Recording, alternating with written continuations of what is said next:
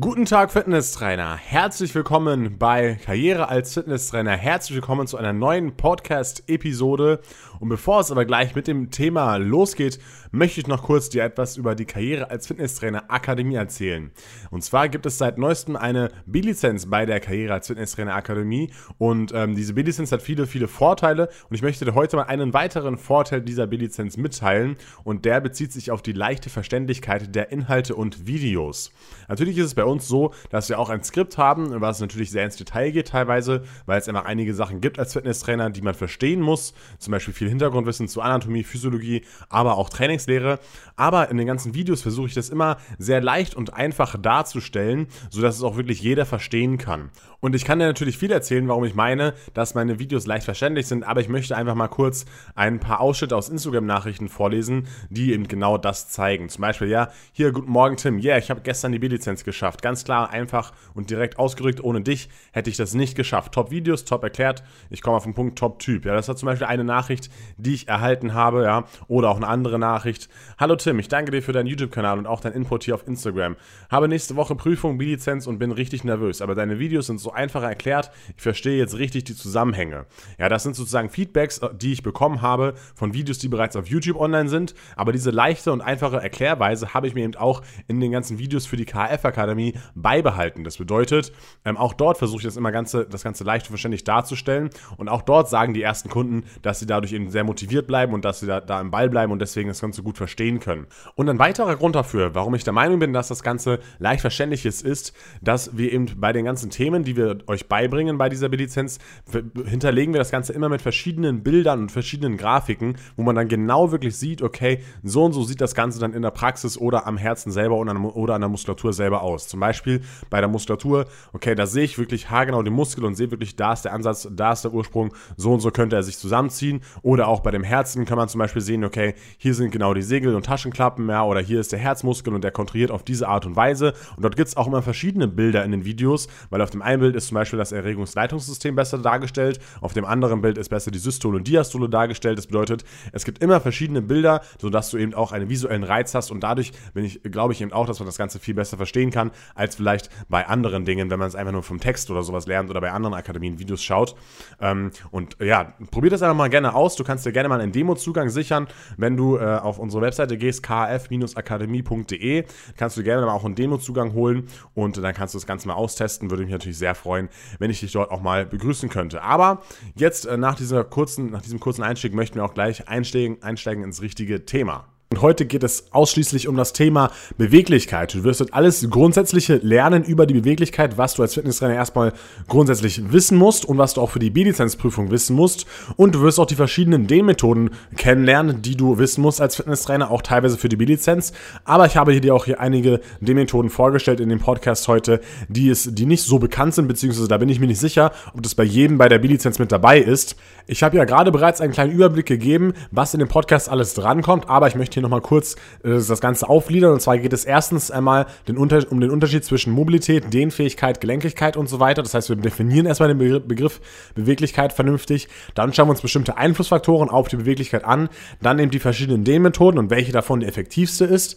Und am Ende schauen wir uns an, wann man das Ganze im Training anwenden sollte, vor dem Training, nach dem Training. Dieser Frage werden wir heute auch auf den Grund gehen.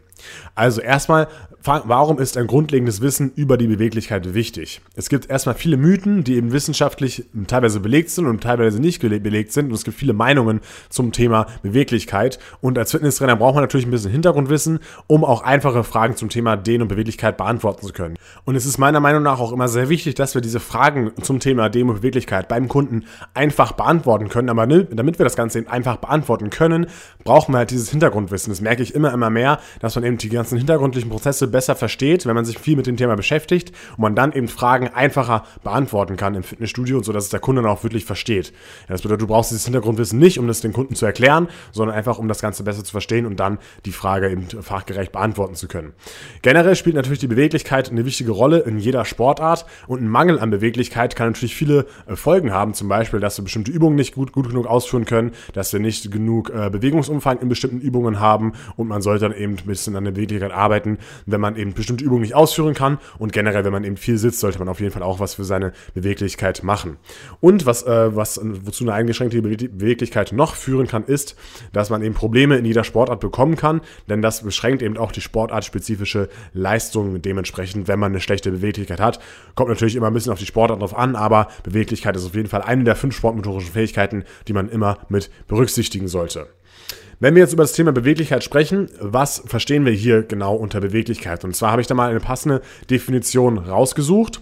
Und zwar, die Beweglichkeit ist eine motorische Fähigkeit, Bewegungen und Haltungen im Rahmen der anatomisch vorgegebenen Bewegungsamplituden auszuführen bzw. einzunehmen. Und diese Definition sagt uns eben, dass wir eben eine anatomisch vorgegebene Bewegungsamplitude durchaus haben, was wir gleich noch besser verstehen werden.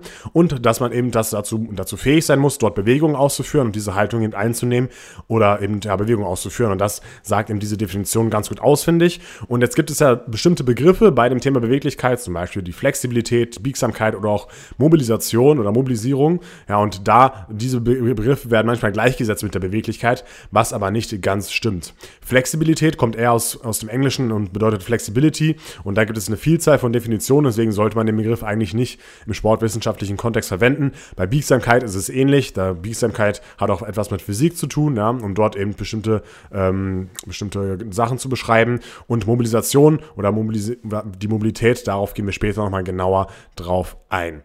Aber es gibt durchaus zwei Begriffe, womit wir die Beweglichkeit beschreiben können. Und zwar ist das einmal die Gelenkigkeit und zum anderen die Dehnfähigkeit. Um das zu verstehen, müssen wir uns zuerst die Gelenkigkeit ansehen. Die Gelenkigkeit, die wird bestimmt durch das Bewegungsausmaß eines Gelenks. Und dieses Bewegungsausmaß ist durch Knochen, Gelenke und Kapseln eben vorgegeben. Wenn wir zum Beispiel jetzt mal so ein Becken, ein Becken anschauen mit dem Hüftgelenk, da kann es zum Beispiel sein, dass das Becken erstmal unterschiedlich groß ist. Das hat dann weniger Einfluss auf die Gelenkigkeit, aber auch im Gelenk selber gibt natürlich, ist es natürlich so, dass es manchmal eine andere Stellung hat. Das bedeutet, es kann zum, zum anderen Winkel hin ausgerichtet sein. Es kann sein, dass die Pfanne mal ein bisschen größer ist. Es kann sein, dass der Gelenkkopf mal ein bisschen größer ist. Und das ist eben bei jedem Menschen verschieden. Ja, und ähm, das ist eben die, die, die Gelenkigkeit, die natürlich vorgegeben ist. Und ähm, ja, das wird hauptsächlich durch die Genetik bestimmt. Und dadurch, äh, und da die Genetik von Mensch zu Mensch eben unterschiedlich ist, wird eben die Gelenkigkeit durch die Genetik bestimmt. Und im Gegensatz zur Dehnfähigkeit ist diese Gelenkigkeit Beweglichkeit nur geringfügig und mit wirklich intensivem Beweglichkeitstraining verbesserbar. Denn wir können natürlich keine Gelenke bzw. keine Knochen oder, oder sowas ähm, beeinflussen. Ja, wir können jetzt nicht sagen, okay, wir machen den Beckenknochen oder Hüftgelenk jetzt äh, irgendwie kleiner oder, oder die, die Pfanne größer oder, so, oder sowas. Ja. Aber man kann ein bisschen an der Kapsel arbeiten durch bestimmte äh, Methoden ähm, die ich jetzt aber im Podcast hier nicht erwähnen kann, sonst wird das Ganze zu lang, aber dazu habe ich auch schon Videos gemacht zum Beispiel. Ja, also in der Kapsel kann ein bisschen was machen, aber es ist wie gesagt eben nur sehr geringfügig veränderbar, diese Gelenkigkeit. Und die Gelenkigkeit stimmt erstmal eben das genaue Bewegungsausmaß, wie sehr man sich bewegen kann. Dann kommt noch das zweite dazu. Und das zweite ist dann die Dehnfähigkeit. Und die Dehnfähigkeit wird eben bestimmt dadurch, wie die Muskeln, die Sehnen, die Faszien und die Bänder eben dehnfähig sind. Ja. Und diese Dehnfähigkeit ist eben durch die später vorgestellten Dehnmethoden auch stark stark veränderbar. Das bedeutet, das können wir auf jeden Fall beeinflussen. Und wenn man eben nicht beweglich ist, dann liegt es auch meistens eben an einer schlechten Dehnfähigkeit. Wenn wir natürlich schon gut sportlich sind und wir uns schon gut bewegen und gut dehnen und so weiter und so fort, dann kann es natürlich sein, dass dann die Gelenkigkeit dann auch weitere Bewegungsausmaße beschränkt sozusagen, dass man einfach sagt, okay, derjenige Mensch, der ist jetzt schon so dehnfähig, ja, dass er an die, an die maximale Gelenkigkeit stößt. Das kann natürlich auch sein. Aber zuerst einmal, wenn man ums, ums Thema Beweglichkeit spricht, um das Thema Dehnen spricht, dann wird eigentlich hier erst erstmal die Dehnfähigkeit verbessert und die Dehnfähigkeit besser trainiert und danach kommt man dann erst eben an die maximale Gelenkigkeit heran. Welche Einflussfaktoren haben wir, die die Beweglichkeit bestimmen? Das ist der zweite Teil, den ich vorhin ja bereits angekündigt habe. Und zwar gibt es da auch verschiedene Einflussfaktoren, zum Beispiel das Alter, das Geschlecht, die Temperatur, die muskuläre Ermüdung oder auch psychischer Stress. Und auf jedes möchte ich mal ganz, ganz kurz eingehen, warum es eben die Beweglichkeit beeinflusst. Also das Alter sieht bei dem sieht so aus. Ja? Wir, wir haben einen Maximalwert der Beweglichkeit im Kindesalter. Und mit fortschreitendem Alter nimmt auch die Beweglichkeit ab. Der Grund dafür ist, dass wir eine Verminderung der Zellzahl haben und auch hohen Wasserverlust und auch die elastischen Fasern in den Faszien, Bändern und Sehnen abnehmen. Aber diese Abnahme mit der Beweglichkeit kann eben nicht besonders gut aufgehalten werden, aber wir können trotzdem sehr gut durch Beweglichkeitstraining das Ganze beeinflussen bzw. Ähm, ja, positiv gestalten. Man sieht es ja auch, dass zum Beispiel viele Leute im, im hohen Alter noch sehr beweglich sind, zum Beispiel an irgendwelchen Tänzern, die sehr alt sind oder auch an Bodybuildern, die zum Beispiel sehr alt sind. Das bedeutet, wir können diese hohe Beweglichkeit auf jeden Fall erhalten bzw. Diesen, diesen Abbauprozess auf jeden Fall stoppen. Ja, und da gibt es, wie gesagt, eben viele Beispiele, die das Ganze eben auch belegen und beweisen. Dann äh, das Geschlecht hat auch einen Einfluss auf die Beweglichkeit. Die Beweglichkeit bei Frauen ist ein bisschen besser. Das liegt an dem höheren Östrogenspiegel und die Frau hat auch mehr Wasser im Körper. Und im Vergleich zum Mann ist dadurch der, auch der Muskelanteil geringer, der Fettanteil leicht erhöht. Und durch diese geringere Gewebedichte ist die Dehnfähigkeit der Frau einfach ein bisschen besser. Die Temperatur hat einen Einfluss auf die Beweglichkeit, einmal die Körpertemperatur, aber eben auch die Umgebungstemperatur. Die Beweglichkeit nimmt bei Kälte eher ab und nach dem die, die kurzfristige Beweglichkeit eben beeinflusst und dadurch kannst du den Arm weiter nach hinten bringen. Und das, daran sieht man zum Beispiel auch, dass eben dieses Thema Beweglichkeit ziemlich komplex ist, ja, und dass eben sehr viele Einflussfaktoren auf die Beweglichkeit es gibt und ähm, ja, dass man dass man da sehr viele Sachen einfach beachten muss, wenn man über das Thema Beweglichkeit spricht. Dann der nächste Punkt war die muskuläre Ermüdung. Ja, und nach einer intensiven Trainingseinheit ist die Muskulatur ermüdet. ermüdet. Das bedeutet auch, der Muskeltonus ist erhöht. Das heißt, die Muskulatur ist ein bisschen steif, ein bisschen steif, auch die Beweglichkeit beeinflusst. Und ähm, ja, auch alle Einflussfaktoren der Beweglichkeit noch nicht alle komplett erforscht, aber eben für eine langfristige Verbesserung der De Beweglichkeit helfen eben diese D-Methoden, die ich dir jetzt hier gleich vorstellen werde. Also dann schauen wir uns mal genauer hier die verschiedenen D-Methoden zur Verbesserung der Beweglichkeit an. Grundsätzlich lässt sich erstmal sagen, dass alle Methoden ihre Berechtigung haben und alle Methoden aber auch unterschiedlich auf den Körper wirken.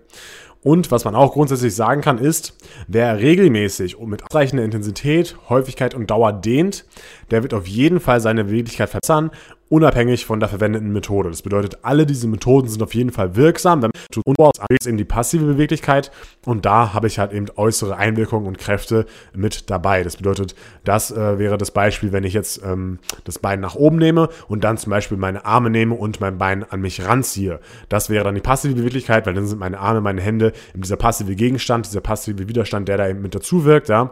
Oder ich kann das Ganze auch mit einem Band machen oder viele, viele Sachen kann ich da einsetzen und das wäre dann sozusagen die passive passive Beweglichkeit.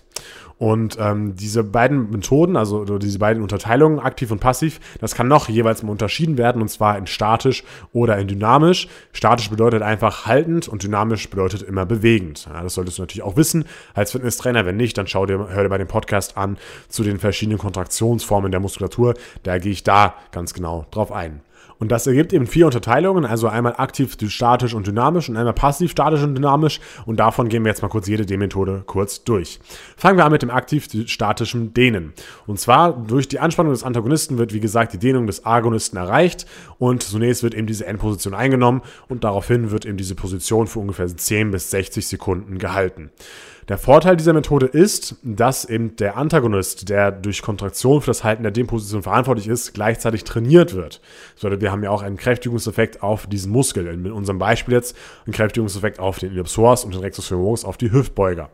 Man äh, benötigt keine weiteren Trainingsgeräte, das ist auch ein Vorteil dieser Methode. Und man kann eben die Methode auch einfach überall ausführen. Das bedeutet einfach kurz nach dem Joggen sich ein bisschen aktiv statisch stehen, ist auf jeden Fall möglich.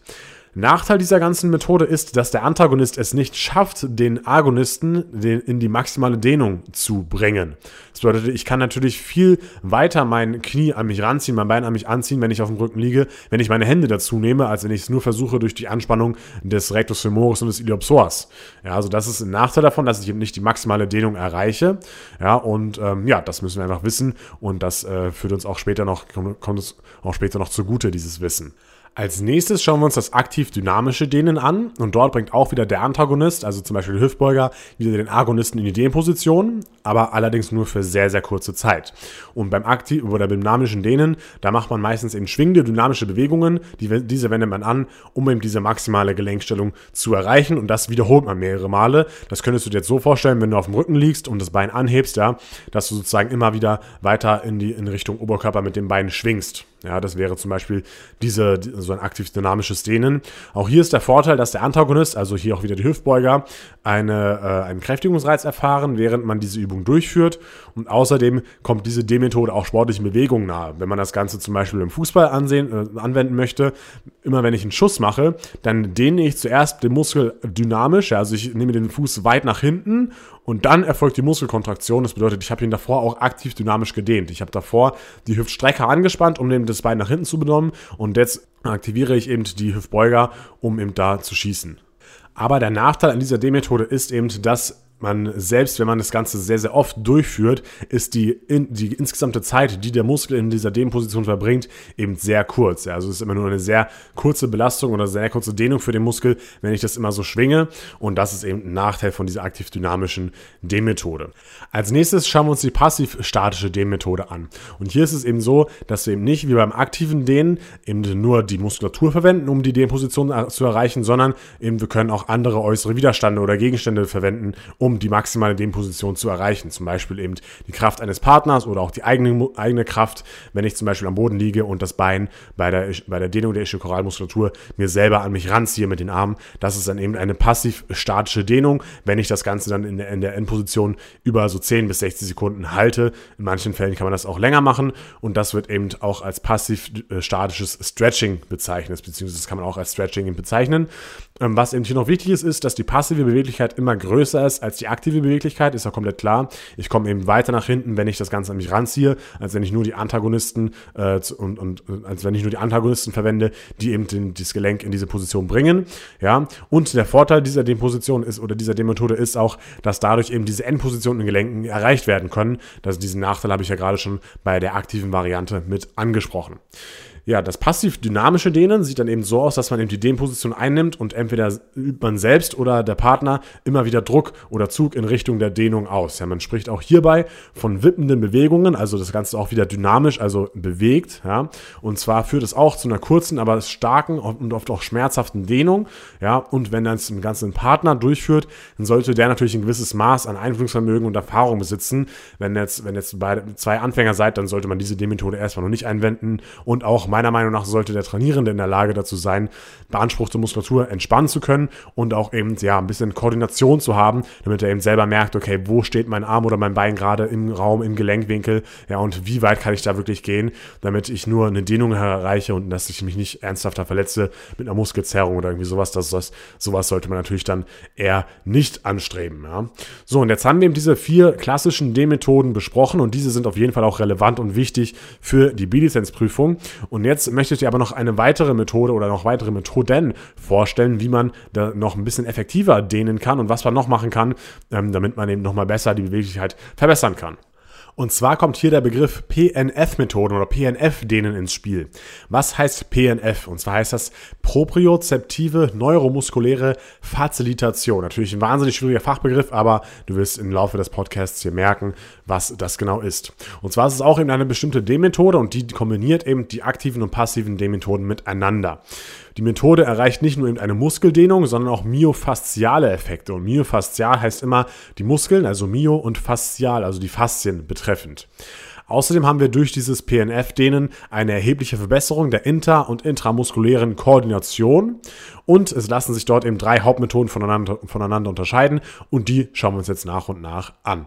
Und zwar als erstes sei hier zu nennen die Contract Relax Methode, auch CR Methode genannt. Ja, zu Deutsch heißt das Ganze AE-Methode, nee, AED-Methode. Also das heißt Anspannen, Entspannungsdehnen oder Dehnungsmethode. Und das kennst du vielleicht auch schon, ähm, diese, diesen Begriff AED-Methode. Der ist auch ein bisschen bekannter hier in Deutschland, aber man kann eben auch Contract Relax dazu sagen. Ja. Wie funktioniert das Ganze? Der zu dehnende Muskel wird vor der Dehnung eben stark angespannt für circa sechs Sekunden. Danach wird er kurz entspannt und im Anschluss daran wird eben die Dehnposition gebracht, bis man die Endposition erreicht hat. Und dann wird eben wieder, wieder so 10 bis 60 Sekunden Sekunden gehalten. Wie kann man das zum Beispiel machen? In unserem Beispiel, wir liegen immer noch auf dem Rücken und wollen die Ischikorale-Muskulatur dehnen. Dann können wir uns wieder mit den Armen an dem Bein festhalten und das Bein richtig fest jetzt gegen die Arme drücken, eben sechs Sekunden lang, damit der, die Ischikorale-Muskulatur sich anspannt. Ja. Ähm, dann machen wir, wie gesagt, eine kurze Pause von zwei bis drei Sekunden und dann ziehen wir mit den Händen wieder die Ischikorale-Muskulatur in die Dehnung rein, also ziehen das Bein sozusagen zu uns an. Diese CR-Methode oder AED-Methode ist eben sehr effizient, was die Verbesserung der Beweglichkeit angeht. Und eben durch die vorher erbrachte Anspannung des Zielmuskels wird er eben nicht nur trainiert und gleichzeitig gestärkt, sondern er wird auch besser durchblutet. Und wovon man auch noch ausgeht, ist, dass der Dehnungsschmerz, den man dann bei dem, bei dem letzten Schritt der Dehnung eben äh, ähm, hervorruft, ja, dass der eben durch die Kontraktion als geringer empfunden wird, wodurch eben eine intensivere Dehnung möglich wird. Das bedeutet, zuerst haben wir den Muskel kontrahiert und dadurch soll dann sozusagen durch diese vorherige Kontraktion der Dehnschmerz eben geringer sein und dadurch können wir dann besser in die Dehnung reinkommen. Die nächste D-Methode der PNF-Methode ist die Antagonist-Contract-Methode, auch AC-Methode genannt. Und dort ist es so, dass man während der Dehnung den Antagonisten stark kontrahiert, während der Agonist eben gedehnt wird. Zum Beispiel in unserem Beispiel wieder, wenn wir jetzt auf dem Rücken liegen und das Bein nach hinten anziehen, dann spannen wir die Hüftbeuger, also zum Beispiel Rectus femoris und Iliopsoas und meinetwegen auch zum Beispiel die, äh, den Quadrizeps, äh, damit es leichter ansteuerbar ist, eben stark an. Ja? Und dabei dehnen wir aber auch die ischikorale Muskulatur. Und dadurch soll der Agonist besonders dehnfähig werden. Das konnte aber bis jetzt noch nicht ausreichend äh, belegt werden. Das bedeutet, das weiß man nicht, warum das Ganze effektiv ist. Die Methode ist aber trotzdem effektiv, denn es kommt auf jeden Fall zu einer höheren Durchblutung und zur Kräftigung auch im Zielmuskel.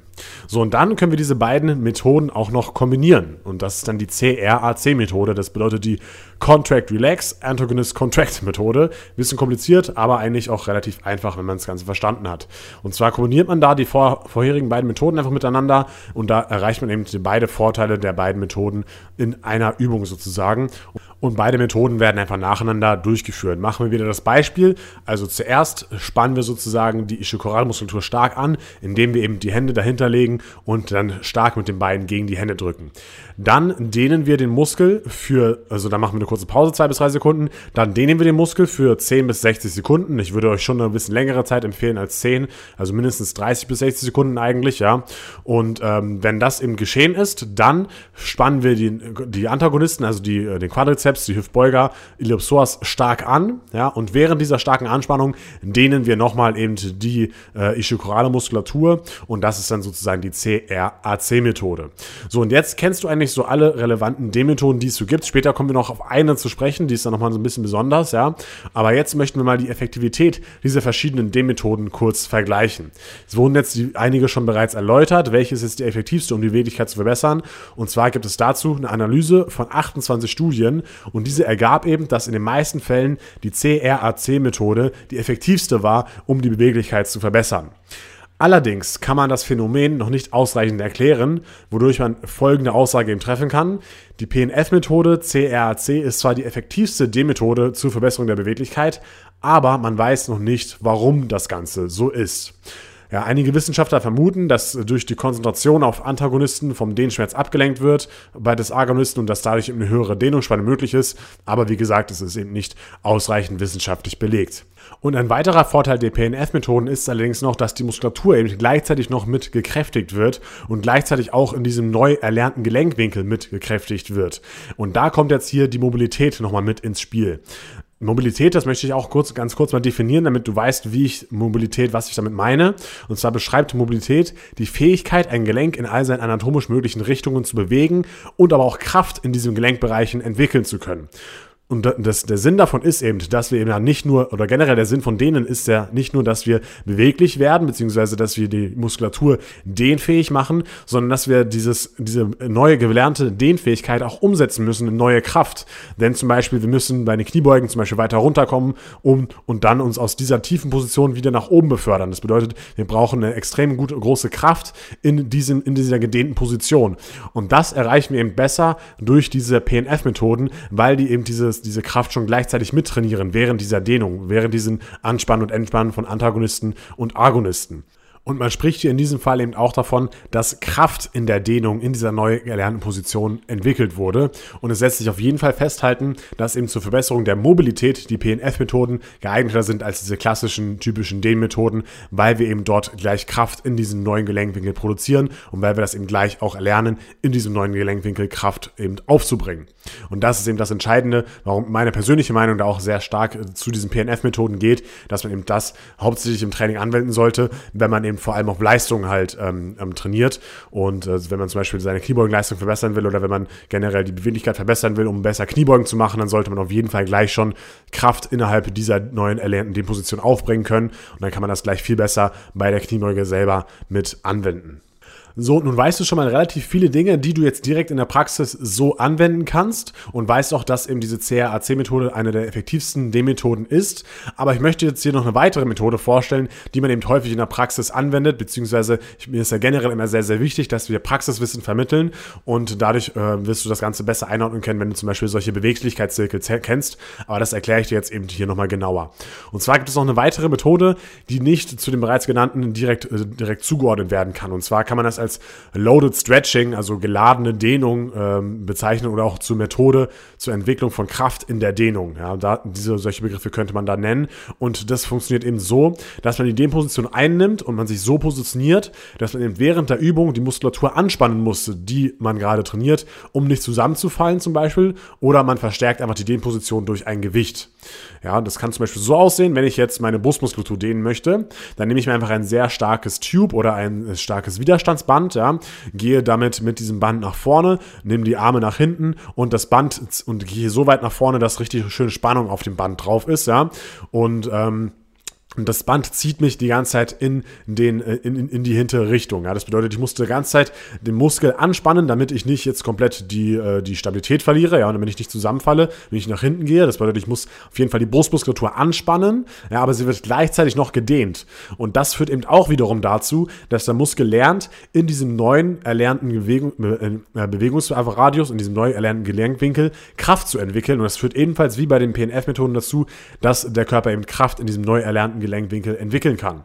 Und in der Praxis gibt es zum Beispiel verschiedene Beweglichkeitszirkel. Ich weiß jetzt nicht genau, ob ich die Marken nennen darf. Ich mache es jetzt einfach, ja. Von zum Beispiel von äh, Flex oder auch von Five oder auch von Extrafit. Das sind diese typischen Beweglichkeitszirkel, die ihr vielleicht aus dem Studioalltag kennt. Und genau auf diesen Effekt zielen eben diese Geräte ab. Der besteht meistens so aus vier bis acht Geräten, dieser Zirkel. Ja, und bei jeder Übung muss sich der Muskel, der gerade gedehnt wird, noch zusätzlich anspannen. Und dadurch haben wir eben einen ähnlichen Effekt wie bei den PNF-Methoden. Ähm, und diese Anspannung, die geschieht eben aufgrund der Schwerkraft oder aufgrund eben von einem Zusatzgewicht. Ja. Wenn ich mich eben so positioniere innerhalb dieses Kraftzirkels, dass eben die Schwerkraft den Oberkörper oder den Unterkörper nach unten zieht, dann geht das zum Beispiel auch relativ gut, dass eben hier nochmal der Muskel sich anspannen muss, während er gedehnt werden muss. Ja. Und ein Vorteil von so einem Zirkel ist zum Beispiel, dass man den Hunden relativ einfach einweisen kann, aber trotzdem trainiert er eben in einer sehr hocheffektiven D-Methode zur Verbesserung der Beweglichkeit. Und die Erfahrung aus der Praxis kann ich auch eben sagen, dass die Beweglichkeit der Mitglieder, die den Zirkel Zirkel eben regelmäßig durchführen und machen, besonders gut verbessert wird. Und ich selber habe auch meine Beweglichkeit viel, viel besser verbessern kann mit so einem Zirkel. Und ähm, ja, ich finde diese Zirkel einfach klasse. Und ähm, wenn ihr selber ein Studio habt oder ein Personal Training Studio habt oder generell, ähm, ist es auf jeden Fall eine Empfehlung, sich mal so einen Zirkel zu holen. Die kosten mittlerweile auch nicht mehr so viel, denn da kann man, wie gesagt, die Mitglieder sehr einfach einweisen und sie trainieren mit einer sehr hocheffektiven Dehnmethode. Also eine super Sache. So, und jetzt kennst du wirklich alle D-Methoden, die mir so bekannt sind. Und jetzt möchte ich noch kurz darauf eingehen, wann man denn diese D-Methoden jetzt einsetzen sollte. Vor dem Training, nach dem Training, als einzelne Trainingseinheit. Wie sollte man das Ganze machen? Und zwar gibt es da, wie gesagt, zwei Varianten. Einmal kann ich das dem Programm natürlich als einzelne Trainingseinheit stattfinden lassen oder ich integriere es eben in meine Kraft- oder Ausdauertrainingseinheit. Wenn das Ganze eine einzelne Trainingseinheit ist, das bedeutet, ich mache nur heute zum Beispiel Beweglichkeit, ja, dann soll ich mich auf jeden Fall vor Ausführen der Übung aufwärmen, um den Körper auf die Belastung vorzubereiten und die Temperatur zu erhöhen. Wir haben ja vorhin bereits erlernt, wenn wir eben eine höhere Körpertemperatur haben, wenn wir ein bisschen warm sind, dann ist die Beweglichkeit schon mal von Grund auf ein bisschen erhöht, ja, und außerdem ist es komisch, wenn man irgendwie kalt in eine Dehnung reingeht, ja, fühlt sich auch nicht so wirklich besonders gut an, ähm, meiner Meinung nach. Und ähm, ja, das sollte man auf jeden Fall machen. Die Art des Aufwärmens kann vom Trainierenden selbst gewählt werden, zum Beispiel auf dem Kardiogerät. Ich kann ein bisschen laufen, ich kann am Fahrrad fahren, dann habe ich natürlich den Nachteil, dass der Oberkörper nicht so warm wird. Aber ich sollte mich einfach halt ein bisschen bewegen und ein bisschen Körper auf Temperatur bringen. Wie ich das mache, ist erstmal jedem selbst überlassen. Und jetzt können eben die mehrere, mehrere Dehnübungen nach den vorgestellten Methoden durchgeführt werden. Meiner Meinung nach eben vorzüglich die äh, PNF-Methoden können besonders gut eben äh, gemacht werden. Und man sollte sich ungefähr so an die Schmerzgrenze 90 bis 95 Prozent herantasten, um wirklich gute Effekte erzielen zu können. Also es muss nicht höllisch wehtun, aber es sollte schon wehtun tun, damit da was passiert. Und so ein Dehnprogramm kann man so drei bis fünfmal pro Woche durchführen. Allerdings muss man das natürlich auch mit dem normalen Training abstimmen. Man sollte keinen Muskelkater haben, wenn man dieses Dehnprogramm durchführt. Und generell, wenn ich natürlich sonst schon fünf Trainingseinheiten pro Woche habe, die die Muskulatur trainieren, dann sollte ich vielleicht nicht noch extra fünf Trainingseinheiten pro Woche machen, die die Beweglichkeit trainieren. Ja, dann wird das Ganze ein bisschen viel. Wie sieht das Ganze jetzt aber aus, wenn wir das Dehnprogramm in zum Beispiel die Krafttrainingseinheit integrieren möchten? Dann sollten wir zum Beispiel das dynamische Dehnen eher als Aufwärmprogramm nehmen, denn dort wird die Durchblutung gesteigert, ja, das erhöht die Muskeltemperatur und ist damit eben besonders gut für den Aufwärmprozess gut geeignet. Ja. Wenn das eben ins, als Aufwärmprogramm verwendet wird, dann sind eher weniger Wiederholungen empfehl zu empfehlen, also so wippende Wiederholungen von so ungefähr 10 bis 15. Ja. Wenn, das, wenn das dynamische Dehnen in der normalen Trainingseinheit angewendet wird, also in dieser einzelnen Beweglichkeits Trainingseinheit, dann kann man ruhig bis zu 50 wippende Bewegungen machen, ähm, um sich eben dort dementsprechend zu dehnen und diese, diese, diese dynamische Dehnmethode anzuwenden. Und zum Beispiel in der Praxis kann man das auch häufig beobachten, dass man vor der Übung Bankdrücken, ja, so einfach die Arme so ein bisschen nach hinten, hinten werfen lässt und so ein bisschen so die Brustmuskulatur dynamisch dehnt, ja, und das äh, bereitet einfach ein bisschen auf die Belastung vor und fühlt sich auch relativ gut an, meiner Meinung nach, was ich dafür Erfahrung gemacht habe. Die restlichen Dehnmethoden, also das statische Stretching und auch die PNF-Methoden, die sollten sollten eher nach dem Training angewendet werden, ja, denn wenn man sich eben zunächst, zunächst dehnt, dann führt das eben zu kurzfristigen verminderten, zu einer kurzfristigen verminderten Leistung in Bezug auf Schnelligkeit, Schnellkraft und auch auf die Maximalkraft. Diese Leistungseinbußen sind nicht besonders groß, ja, man ist früher davon ausgegangen, dass es eben sehr, sehr große Leistungseinbußen sind und man deswegen auf keinen Fall davor das dehnen sollte, ja, es ist nicht besonders groß ähm, und es ist auch nur so, wenn wirklich unmittelbar nach diesem Stretching, nach diesem, diesen Methoden die Maximalkraft oder Schnellkraftleistung erfolgt. Ja, das bedeutet, wenn ich jetzt die, die, mich zuerst aufwärme, dann die PNF-Methoden anwende und dann danach, danach direkt sehr schwere Kniebeugen mache, dann kann ich Einbußen in der Maximalkraft haben. Man sagt aber, wenn man so ungefähr 5 bis 15 Minuten Pause lässt, also 15, 5 bis 15 Minuten Erholung lässt, dann sollten keine negativen Effekte mehr spürbar sein. Auch wieder ein Beispiel aus der Praxis. Zum Beispiel, man sieht es ja auch, dass sich eben Fußballer vor dem Spiel nochmal ein bisschen dehnen und ein bisschen aufwärmen mit Dehnübungen auch, ja. Und äh, die haben natürlich aber eine kleine Pause noch zwischen dem eigentlichen Start des Spiels und diesen Dehnübungen, die davor stattgefunden haben. Und deswegen hat sich der Muskel schon wieder ein bisschen erholt. Und deswegen sollten da eben keine negativen Effekte mehr spürbar sein.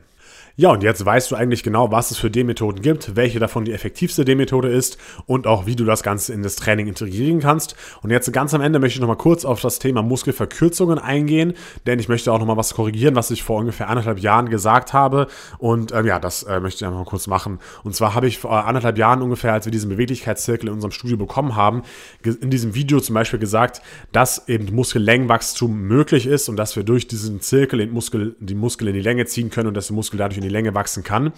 Das habe ich jetzt so also rausgefunden, das stimmt so nicht. Ich habe damals leider einfach demjenigen geglaubt, der uns die Schulung gegeben hat.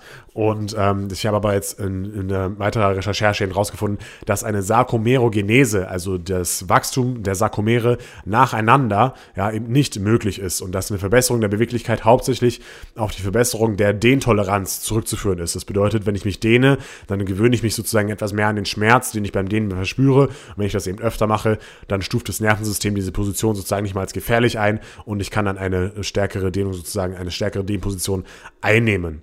Und ähm, das wollte ich eben nochmal korrigieren hier im Podcast, was ich eben damals in dem Video gesagt habe. Ich werde das Video jetzt nicht runternehmen, weil das war das einzige aus dem Video, was jetzt nicht gestimmt hat. Die ganzen anderen Sachen, die ich da gesagt habe, die stimmen auf jeden Fall. Also, dass eben das besonders effektiv ist, das habe ich ja hier auch nochmal kurz erklärt. Ähm, aber diese, diese, dieses Mehr an Effektivität liegt eben nicht daran, dass die Muskeln durch die Geräte in die Länge wachsen, sondern es liegt eben daran, dass wir eben Kraft in der Dehnung äh, entwickeln und dass wir sozusagen während dieser Dehnungsposition auch den Muskel anspannen müssen. Und daran liegt es eben, dass es eben viel effektiver ist als jetzt diese ganz normalen klassischen Dehnübungen. So, und jetzt sind wir wirklich am Ende angekommen und ich hoffe, diese, auch dieser letzte Satz hat dir nochmal äh, was gebracht und auch mal, noch mal diese letzte Erklärung hat dir nochmal was gebracht. Ähm, wenn dich das Thema noch mehr interessiert, dann schau mal auf dem YouTube-Kanal vorbei. Dort habe ich auch schon viele Videos zum Thema Beweglichkeit gemacht. Auch zum Thema Faszien habe ich da viel gemacht, wie man eben durch bestimmte, ähm, durch bestimmte Übungen auch die Faszien nochmal gut beweglich bekommt und was man da alles machen kann. Ja, schau da gerne mal vorbei. Und ähm, wie gesagt, vergiss nicht, mir auf Instagram zu folgen, wenn du eben viele neue News von mir immer mitbekommen willst und wenn du auch mal mitbestimmen willst, wenn es ums Thema Podcasts oder Videos geht. Und trete, wie gesagt, auch gerne der Karriere als Fitnesstrainer Community-Gruppe in Facebook bei und dort tausche dich dort mit den anderen Fitnesstrainern aus. Ich wünsche euch jetzt eine erfolgreiche Woche. Viel Spaß bei all euren Sachen, die ihr so macht den ganzen Tag. Und wir hören uns in zwei Wochen wieder im nächsten Podcast bei Karriere als Fitnesstrainer. Bis dann, dein Team Kinalzig und ciao.